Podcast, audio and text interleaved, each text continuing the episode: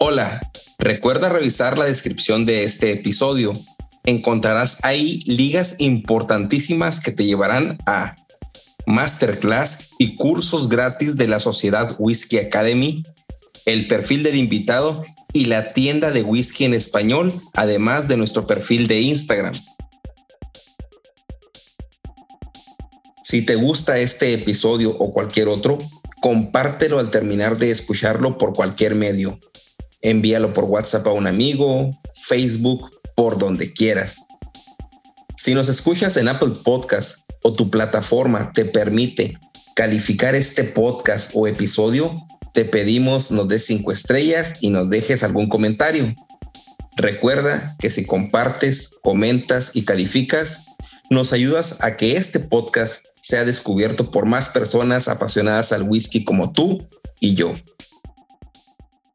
¿Y qué tal estaba ese whisky que estabas viendo o qué? Pues se ve interesante porque viene como el 55% de volumen de alcohol. Es este, pues esa barrica, yo nunca, o sea, lo he visto esas barricas de octave o de octave, pero nunca, nunca lo he me ha animado a comprar una expresión de ellos. La otra vez estuve muy cerca cuando tú y Tito me hicieron el, el grandísimo favor de en el live de encasquetarme esa, esa botella del, del, 15, del 15 años. Este, y aquí estoy viendo una. Me está apareciendo aquí un mensaje en la pantalla, pero no lo puedo quitar. ¿Qué onda, George? ¿Arrancas? ¿Arranco? Pues, Échale, mi querido. Ah, somos, somos bourboneros, un par de idiotas con mucha sed de tomar bourbon. Para las personas que no me conocen, me llamo Daniel Navarro, me pueden decir Dani. Estábamos en nuestros primeros pasos, cuando empezábamos a comprar nuestras primeras botellas, que no conocíamos mucho incluso las diferencias soy Roberto Ledesma de Argentina, soy parte de Crónicas y tengo para ustedes la pregunta a los invitados.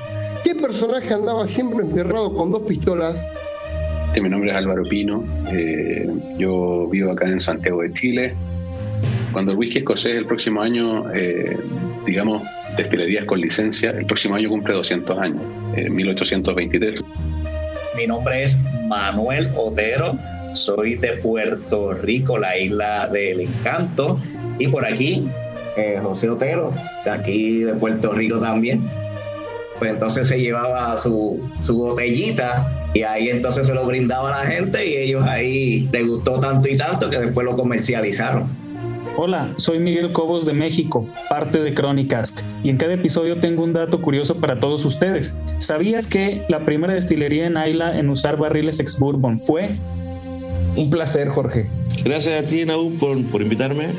¿Cómo de algo que se produce básicamente de tres componentes, que es cebada, agua y levadura, surja una gama tan amplia? Eh, mi nombre es Ariel, yo soy eh, acá de, Argentina, provincia de Buenos Aires. El líquido en el barril para alterar su sabor. Esa práctica solo se hizo masiva en la elaboración de whisky a principios del siglo XIX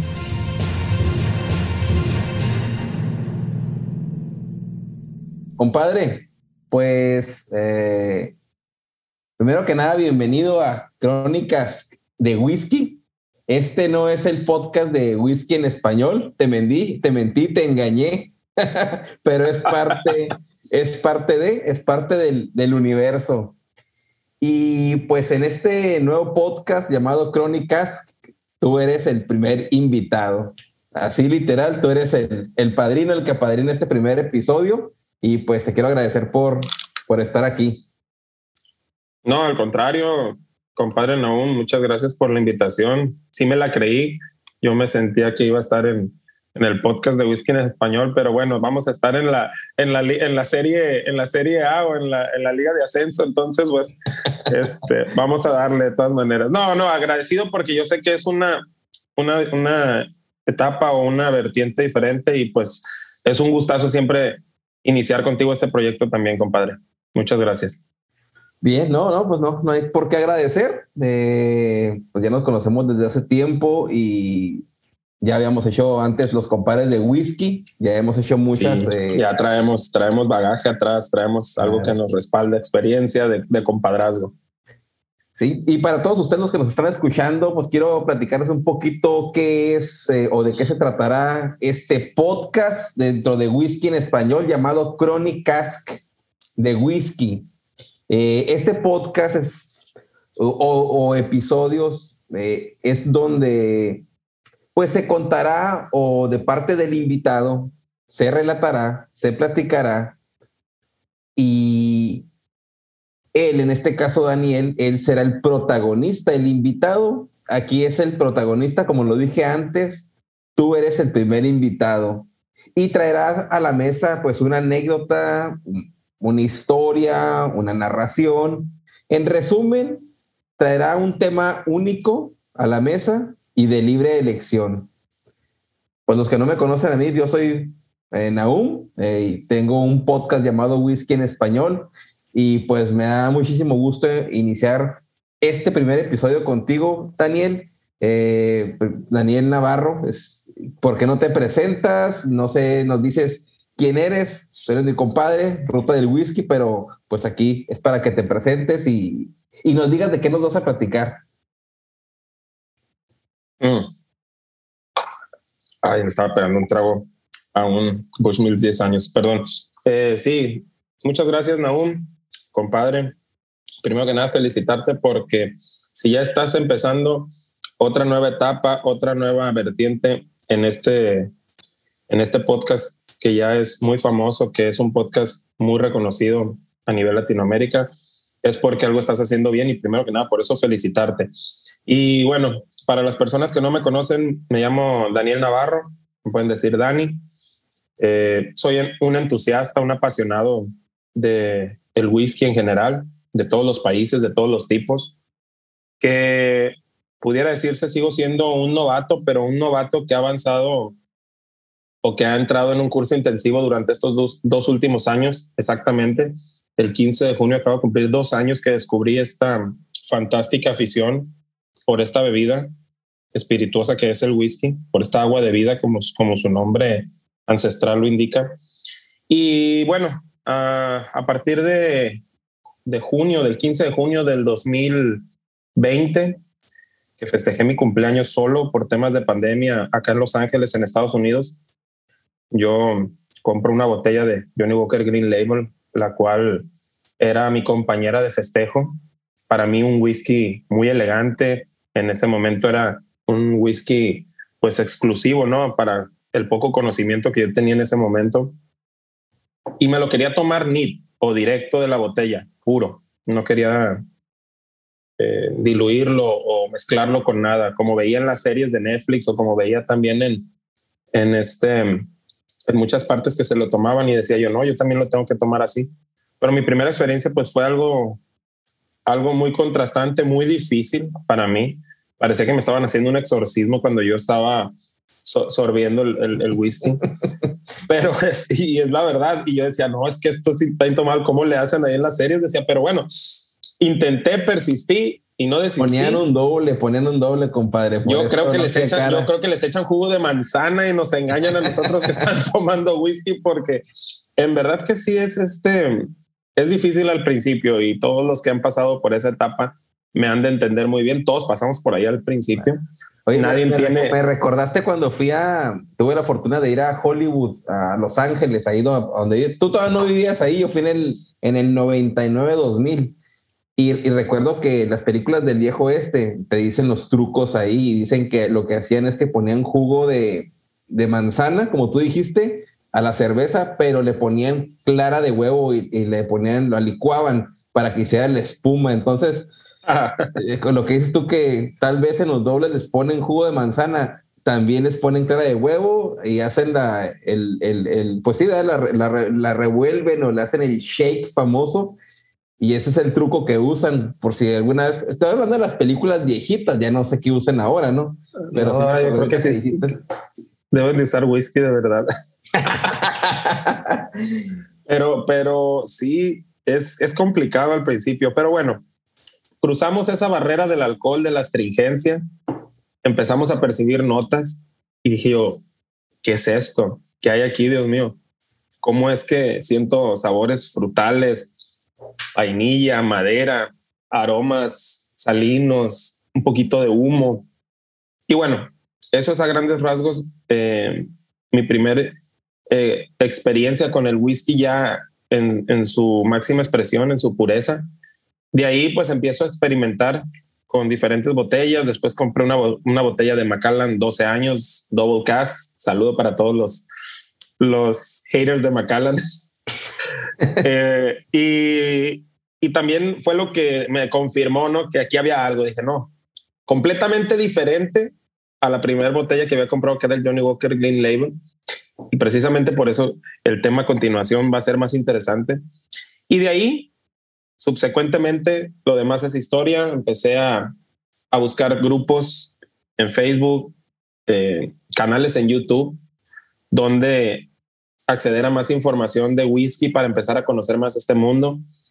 Y ahí empezamos a, a ver a todos nuestros, a nuestros ídolos, ¿no? A todas nuestras inspiraciones en, en un inicio tanto tú y como yo respetamos y admiramos bastante. Este, no los voy a mencionar porque no quisiera que se me olvidara ninguno y no quiero herir susceptibilidades. Muchos de ellos son, son pocos, son pocos. Entonces también no tienen que saber, no tienen sí, como que eh, me mencionará a mí o no.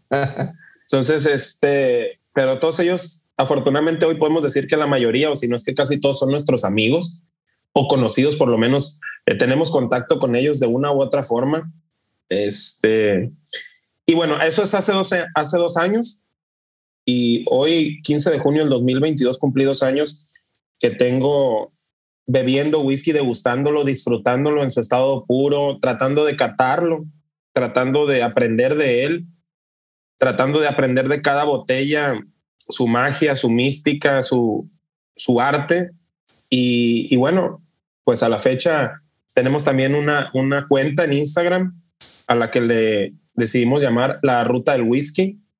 La pueden buscar, del logotipo es el de, el de como una especie de, de placa de las que se usan en las carreteras, principalmente las carreteras de México, con el número 15 ahí.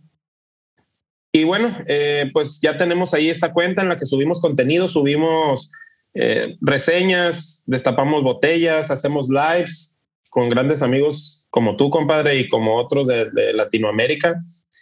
Y hemos ido paso a pasito cre creciendo, aprendiendo y conociendo a, gente muy valiosa en este camino. Y por eso es que estamos aquí contigo, compartiendo esto que nos apasiona y nos gusta tanto que es el whisky. ¿Recuerdas cuando platicábamos y, y decías, ¿qué nombre le pondré? Es que tengo uno y yo tengo sí, sí, otro. La lluvia de ideas, ¿no? Sí, ¿cómo le pondré? Que una barrica, me, no sabemos cómo hacer, porque empezamos más o menos eh, similar en, en, las ideas. En, porque sí, primero... en, en, tiempos también no compartíamos eso, ¿no? De, esa inquietud ya estaba, ese gusanito de generar contenido, aparte del, que ya contena, con, del que ya generábamos en nuestros grupos de Facebook, en los que ya pertenecíamos, era como que, ok, yo ya me quiero, o sea, yo ya quiero hacer algo por mí, para mí y, y, ver qué respuesta hay. Y creo que en ese, en ese, en esa dinámica, compadre, tú has tenido en verdad unos excelentes resultados, siempre te lo voy a decir. Eh, yo por diferentes motivos me, me hice diferentes pausas en un viaje que hice a México, eh, no se me daban los tiempos y aparte a veces la desidia también me, me gana. Tú iniciaste, iniciaste contra viento y marea con muchos, pues, como todo en su, en su, en su principio se, se inicia con dificultades, con errores, aprendizajes, etcétera. Pero yo creo que lo más importante es eso, iniciar. Tú me pusiste ese ejemplo y hasta la fecha creo que lo has llevado bastante bien, has hecho un, excelente trabajo. Y eso es lo que ahorita nos tiene aquí. A mí me da, en verdad, mucha emoción. Estoy en verdad muy, muy muy agradecido contigo por este espacio, porque yo lo soñaba desde un principio. Cuando yo empecé a escuchar los primeros capítulos del podcast, yo decía, no, es que yo tengo que estar ahí de alguna u otra manera, de, de agregado cultural, decía, o, o, o, de, o de colado en algún, en algún episodio donde falte alguno de los, de los otros co-conductores de, del podcast, pero yo tengo que estar ahí. Y mira, aquí está ya la oportunidad y como te digo, te lo agradezco y vamos a darle porque en verdad, ah, si algo nos gusta hacer es platicar de whisky, nos gusta, nos apasiona, a veces tenemos opiniones encontradas y, y, se dan unas discusiones también muy sabrosas, ¿no? Yo creo que así todavía sabe mucho mejor el whisky. Claro. Oye, este, ¿y qué te vas a tomar? ¿Qué te vas a tomar para que todos los que nos están escuchando más o menos entren en sintonía de qué nos estamos tomando? Y yo voy a iniciar porque has hablado mucho. Yo estoy tomando un Glenallachie eh, Cast Train o a fuerza de barrica, eh, 10 años, y estoy haciendo una comparativa ahorita del batch número 3 y el batch número 6 en lo que estabas hablando, en lo que nos estabas platicando. Está oliendo uno del otro. En lo que no te callabas son muy diferentes uno del otro, este, eh, y están, los dos están demasiado buenos. El, el como tú ya sabemos, eh, hay una progresión de enjerezamiento. De, evolucionando. ajá. Pues más que evolucionando, van cambiando la receta y van metiendo más jerez. El que en el color se ve del batch número uno hasta ahorita el número siete, creo que es el que el más reciente a la fecha. Y si el, el cambio de color es muy progresivo, más oscuro, eh, yo tengo, la, yo he tenido la fortuna de probar eh, el número 3 y el número 6 y quise precisamente dejar un espacio entre los dos, no comprar todos. No me interesaba comprar todos, sinceramente, pero sí quería ver una evolución y yo pensé que tenía el 2, fíjate, nada, que tengo el 3. Entonces, eh, el número 3, el batch número 3 salió en dos, yo tengo en noviembre del 2020 y en algunas anotaciones estoy viendo que el 2019 salió, eh, yo creo que fue el batch número uno, porque ese es el 3, y el número 7, perdón, el, batch número 6, que es el más reciente, el 2021, agosto, no, julio 30, fue el lote que se, que se, que se lanzó. Eh, excelente whisky. Vamos a poner en la, en la página de whisky en español. Ya saben, vamos a poner ahí en Instagram whisky en español.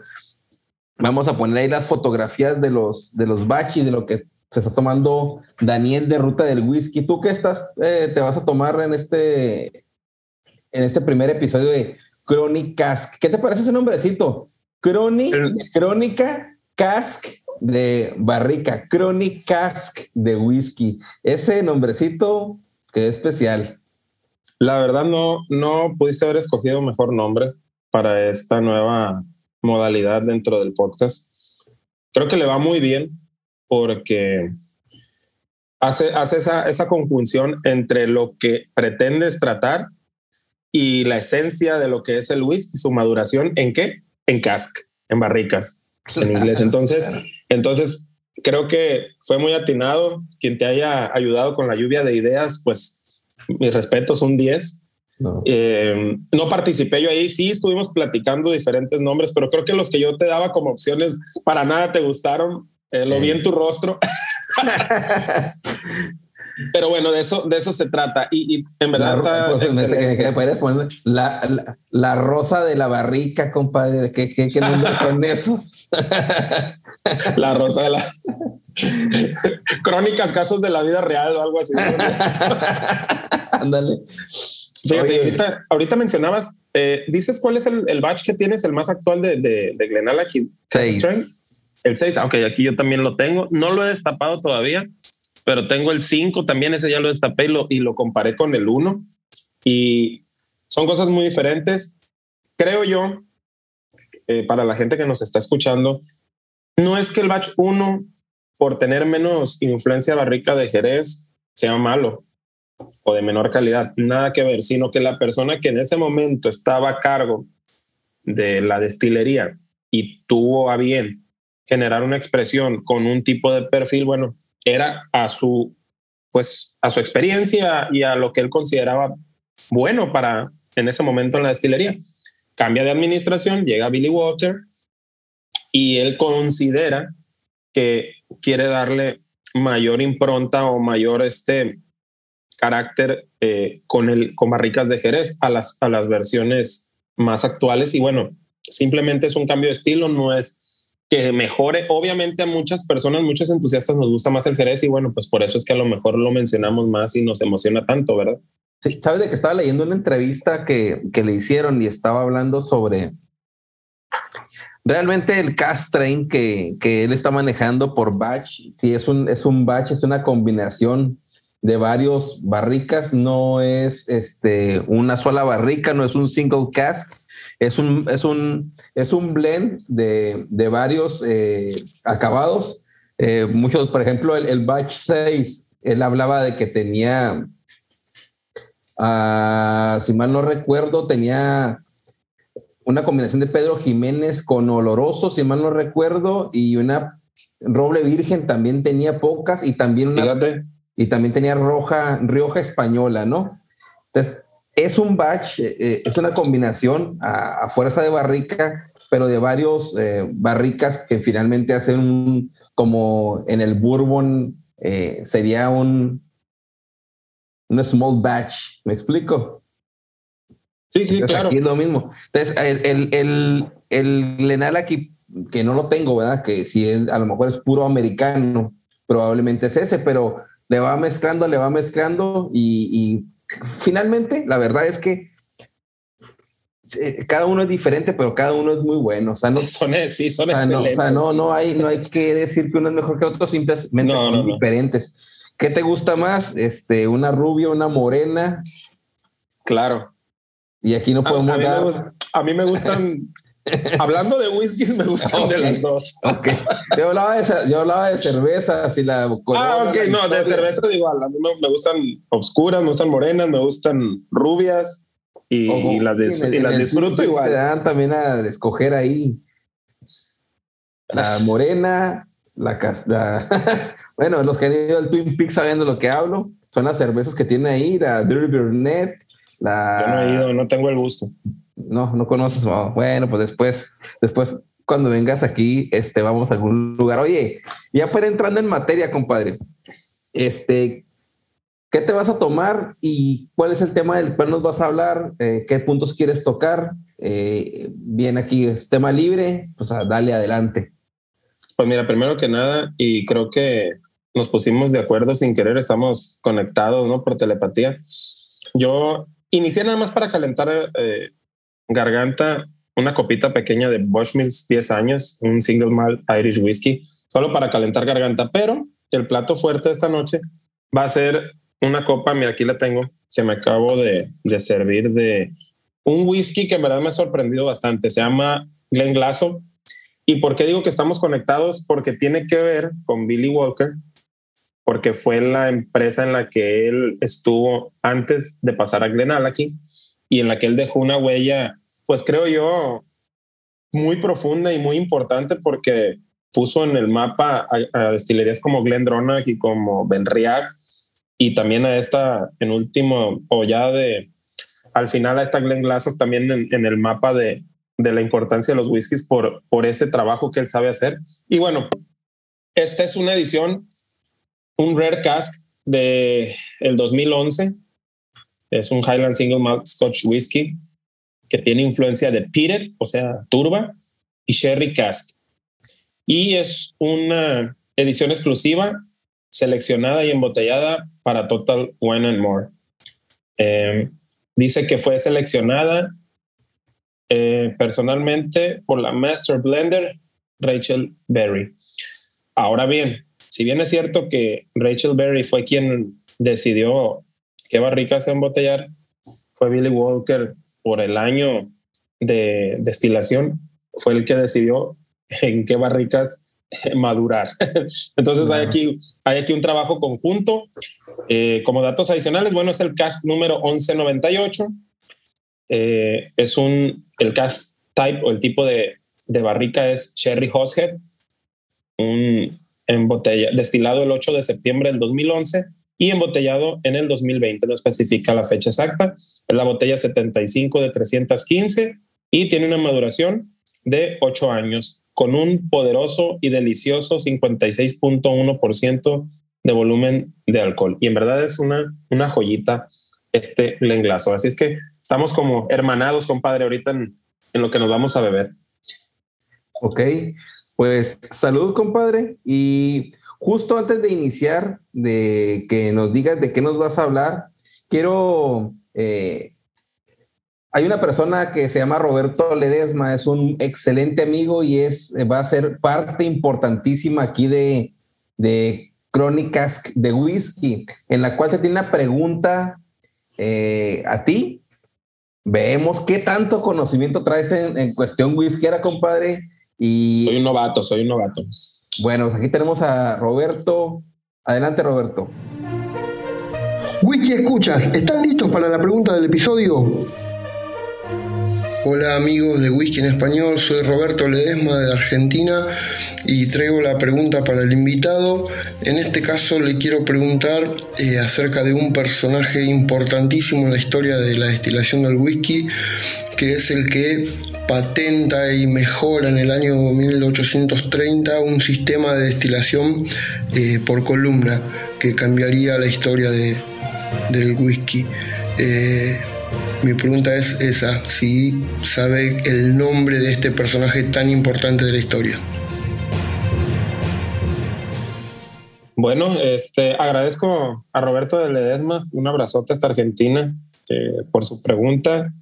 Y creo que sí sabemos el nombre de, de esta persona que patentó el, el, sistema de destilación por columna o, de, o sistema de destilación continua, es el gran Anías Coffey, de hecho, por eso, en honor a él, los alambiques que destilan de forma continua se llaman Coffee Still y revolucionó el whisky a lo que conocemos hoy.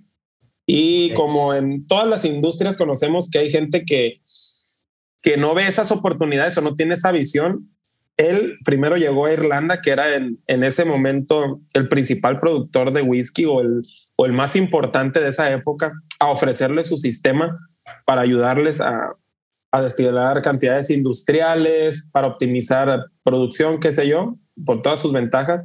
Y le dijeron, no, ¿sabes qué? No, güey, aquí no.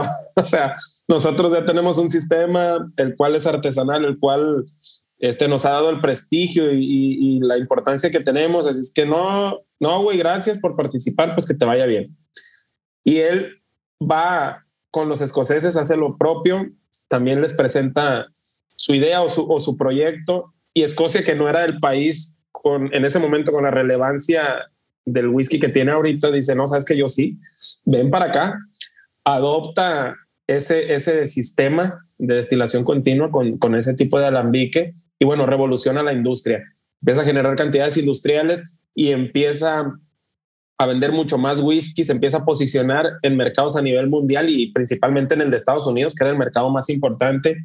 Y eso fue dejando atrás a Irlanda con su producción artesanal, con su alambique pot still y pues hasta la fecha no se ha podido reponer. Apenas Irlanda está ahorita como que queriendo eh, ampliar este, con su capacidad de destilación, más destilerías se están instalando, etcétera, pero, pero sí, fue un parteaguas y revolucionó completamente eh, la historia y el mercado que hoy actualmente conocemos del whisky. Ok, muy bien. Este, se ve que estudiaste bastante, escuchaste bien los, los, episodios de whisky en español. Pues vamos a ver qué dice sí, Roberto. Claro. Vamos a ver qué dice Roberto. Decía, acertaste en tu respuesta. Bueno, nuestro personaje es el señor Aeneas Coffey. Espero que hayan acertado. Espero que les haya gustado la pregunta y saludos a todos y feliz aniversario a Whisky en Español. Abrazo grande, amigos. Pues sí, totalmente un un este, la, voy a ponerle a Pony que ponga la musiquita de Mario llegando al castillito y levantando la bandera.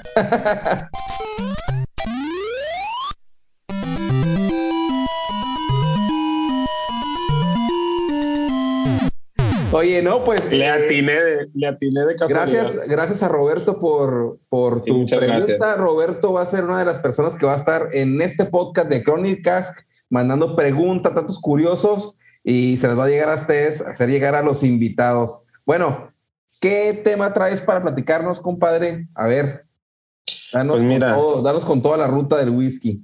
Mira, no, yo creo que, o pensé que el mejor tema o el más adecuado para iniciar esta, esta vertiente o esta nueva faceta dentro del podcast de whisky en español era tocar un poquito lo que es la importancia del whisky. ¿Por qué bebemos whisky o por qué nos gusta tanto el whisky? Y no me quiero ir a, a datos muy técnicos, muy científicos, a una historia muy amplia y romántica que sí la tiene, sino quiero tocar puntos que yo considero importantes y sobre todo que ayuden a las personas que como tú y como yo en su momento estábamos en nuestros primeros pasos, cuando empezábamos a comprar nuestras primeras botellas, que no conocíamos mucho incluso las diferencias entre un tipo de whisky y otro, las categorías, eh, por qué a veces en unas partes se llama whisky sin la E o en otras partes whisky con la E. Eh, incluso hay mitos donde eh, se decía que el whisky tenía hasta denominación de origen y cosas así. Entonces sí quiero tocar varios puntos que considero importantes para todas esas personas que pues no tienen toda la experiencia y quieren saber datos que les puedan ampliar un poquito más la visión y el por qué esta es una bebida tan importante a nivel mundial y por qué nos apasiona tanto y a la cual yo de manera especial considero en verdad un arte. Un arte porque pues no es, no es un producto que se pueda sacar de una forma, que se pueda replicar de una forma exacta. es la realidad, no es un producto que se pueda replicar de una forma exacta y eso es lo más bonito todavía. Entonces, bueno, eh, primero que nada, pues... No es como cuando pensábamos que el whisky era un sabor, un color y se preparaba una fábrica que se le ponen los aditivos tal sí, exactamente. Como una Coca-Cola, ¿no? Sí, exactamente. Que uno decía, le agregan vainilla, le agregan este, un poquito de miel, el, colorante.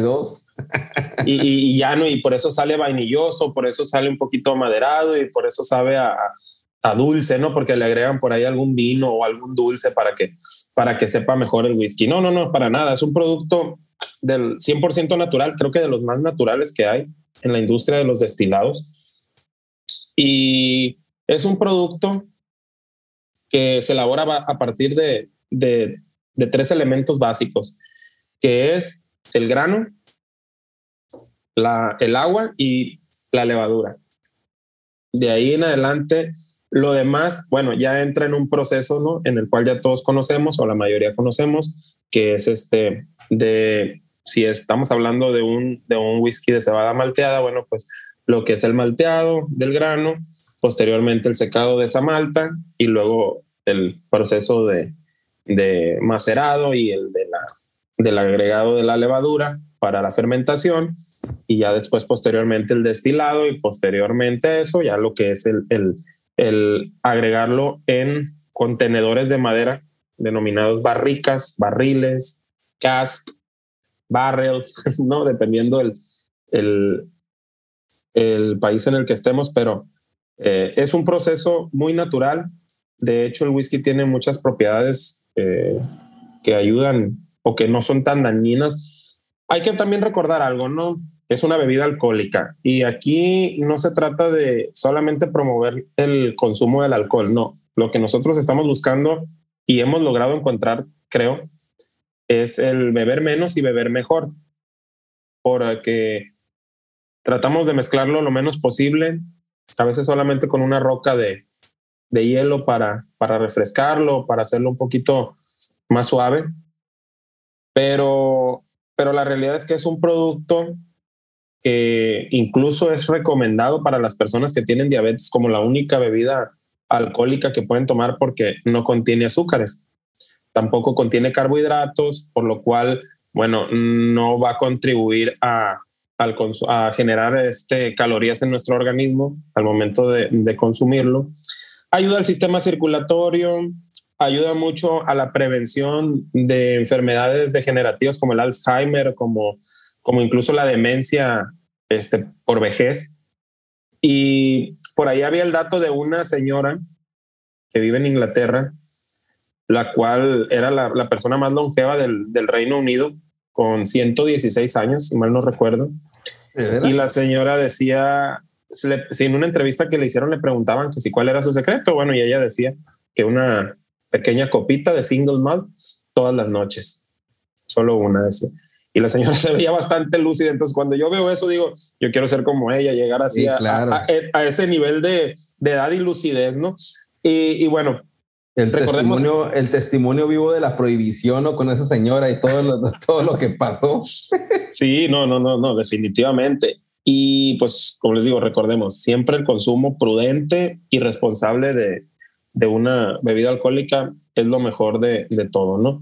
Y bueno, dicho esto, eh, compadre, yo sí quisiera pasar un poquito también a decirle a la gente por qué es tan importante el whisky eh, en la actualidad como, como una bebida, pues aparte de ser una bebida alcohólica, una bebida de recreación, una bebida icónica y que cada vez estamos viendo con mayor presencia a nivel mundial. Hay una definición que me gustó mucho que hace énfasis en esto que te comento y dice así, y, después de leerla me gustaría que, que, me dijeras tú qué opinas, porque creo que al final de cuentas este, así es como vamos fortaleciendo un poquito más los conceptos. El whisky es un destilado en auge y presente en casi todos los países. La calidad de los productos y la gran variedad de estilos que hacen que el público al que llega sea mucho más amplio que años atrás, cuando todo era más homogéneo. No, definitivamente, compadre. Eh, es curioso y no, a lo mejor por mi desinformación, a lo mejor puedo dar una respuesta incorrecta, a lo mejor eh, no va a ser la más clara, pero lo que sí estoy de acuerdo es, y estoy viendo, es que en la mayoría de los países, como Argentina, eh, el, caso vivo de Ecuador, las nuevas destilerías de México, las nuevas destilerías en Alemania, en los single malt que nos presentan varios países que antes, no sé si por falta de comunicación o si por falta de, de que la llevaran a, conocerlos, pero lo que sí estoy haciendo es, lo que sí está habiendo es más apertura en el whisky que probablemente las redes sociales tengan mucho que ver, pero yo te aseguro que antes únicamente se conocía eh, Glenfiddich, Macallan y la gran mayoría de destilerías, si no es que Glen Glasso, eh, Lenal aquí eran parte de Chivas, no eran blend para Chivas y ahora están sacando combinaciones de madera, eh, single malt únicos. Ahora en Argentina, pues no sé qué tantos eh, single malt hay, o sea, y es para aplaudir. Ecuador, pues presentamos un whisky, un, caso de Ecuador, que es que hay Seibo, hay Murco, hay Red Devil. En México, como las, ya cuántos single malt hay, que hay unos, un divergente, o no sé cómo se llamaban los, los nuevos, este, está ley seca, ¿no? Y estaba solo los clásicos, pero hay más. Tú mencionabas en el capítulo de whisky mexicanos el revés. Y revés, Perdón, revés. Revés, que era un whisky de Ensenada, el cual no, no recuerdo o no sé, no sé si tú tengas el dato de si es single malt o es un, un whisky de mezcla.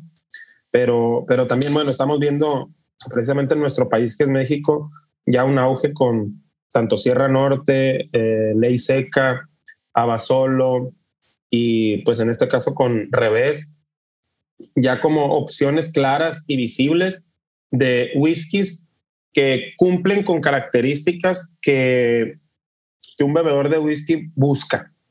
Porque hemos visto y tú lo has hecho notar y has mencionado en diferentes eh, publicaciones en grupos y en tu, en tu cuenta de Instagram de unos whiskies mexicanos que pues realmente son así como que dudosamente si, si, son mexicanos o si es incluso si es whisky. Y pero sí, esos, esos que mencionábamos eran, son como los más visibles y los que mejor están haciendo las cosas, por decirlo de alguna manera. Y mira, el, el tema del whisky y, y, haciendo referencia a la pregunta de, de, que hizo Roberto Ledesma, la revolución del, del, del alambique Coffee Still de, producción continua hace que el boom del blended sea, sea más en cantidades exponenciales y empiece a dominar el mercado mundial. De hecho, hasta hace muy pocos años eh, que se inicia con una producción más en forma o, o, se destina más bien una producción, la producción del single malt para embotellar y sacar al mercado ya con el nombre de cada destilería, es que empezamos a conocer esta bebida y empieza a tomar cada vez más relevancia y más importancia a nivel mundial. Pero sigue siendo significativamente menor en ventas a lo que se vende de, de, blended, ¿no? De, de whiskies de mezcla. Llámese como los más conocidos, el blended scotch o los Irish whisky, que también son, hay whiskies de mezcla, o otros países que también los manejan, ¿no? Como Japón, etcétera. Pero sí hay un dato muy importante que también quiero eh, compartirles a las personas que, que, nos están escuchando y es hablando acerca del consumo eh, por persona. El, los países que más consumen whisky per cápita